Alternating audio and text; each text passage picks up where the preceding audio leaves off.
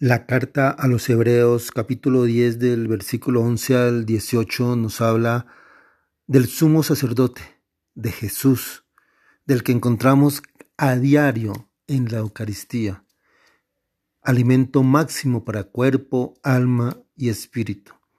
Y desde allí nos está dando una invitación para tener alianza de nuestra vida con sus ejercicios, con sus guianzas pero muchos y muchas personas no atienden ese llamado. El Salmo responsorial nos recuerda al sacerdote eterno, al rito de Melquisedec. Y Jesús es el sacerdote eterno, intercesor ante Dios como Hijo por nuestros pecados, para defendernos, para salvarnos. Por eso en el Evangelio, según San Marcos capítulo 4, del 1 al 20, el Señor nos dice que debemos seguirlo en la Eucaristía, en nuestra vida diaria. Y nos da el ejemplo del sembrador. ¿Cuántas veces vemos a un sembrador? ¿Cuántas veces hemos sembrado algo? La mata que se nos marchita o la mata que se nos pone hermosa, según cómo la tratemos.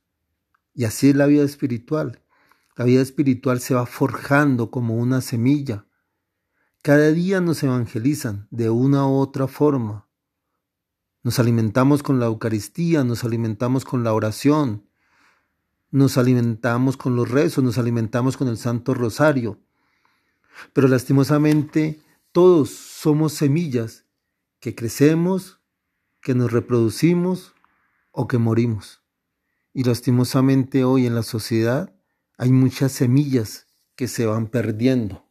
Por eso hoy evaluemos qué tanta fe tenemos al Señor. Evaluemos qué tanto hacemos nosotros para evangelizar.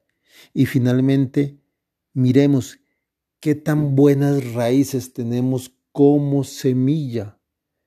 Somos una semilla que creció muy bien con buena tierra, con la buena palabra del Señor, con la buena Eucaristía, con la buena fe?